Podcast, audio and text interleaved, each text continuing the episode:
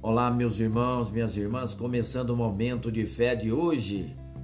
Ore pelo seu irmão, está em Efésios, capítulo 3, dos versículos 16 ao 17. Que diz assim: Oro para que, com as suas gloriosas riquezas, ele os fortaleça no íntimo do seu ser com poder, por meio do seu espírito, para que Cristo habite no coração de vocês mediante a fé. E oro para que, estando arraigados e alicerçados em amor. A palavra fala que a oração é uma ferramenta eficaz.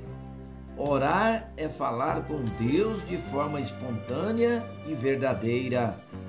Muitas das vezes colocamos em nossas orações as nossas angústias, desejos e pedidos a Deus.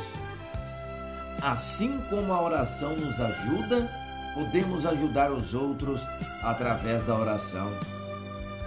Orar pelos outros é um exercício de amor. Quando oramos pelos nossos irmãos, estamos deixando de lado as nossas vontades para dedicarmos a nossa atenção à vida do próximo. Isso é amor. Deus se agrada desta atitude. Quando deixamos de lado as nossas vontades e fazemos a vontade do Pai, somos abençoados. Jesus é o maior exemplo. Ele advogou em nosso favor e se entregou por nós. Jesus não pensou em si, pensou em nós. Hoje temos a salvação porque um grande amigo se entregou em nosso lugar. Lá em João, capítulo 15, versículo 13, fala: Ninguém tem maior amor do que aquele que dá a sua vida pelos seus amigos. Vamos falar com Deus agora. Feche os seus olhos, eleve os seus pensamentos ao céu, em Deus. Senhor, Deus e Pai, hoje não quero orar pela minha vida, mas pela vida do meu irmão, da minha irmã.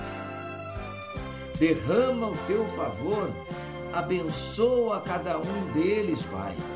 Que a bênção na vida de cada um possa ser motivo de alegria e louvor a Ti.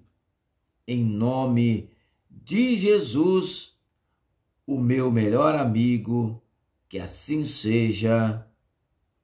Amém.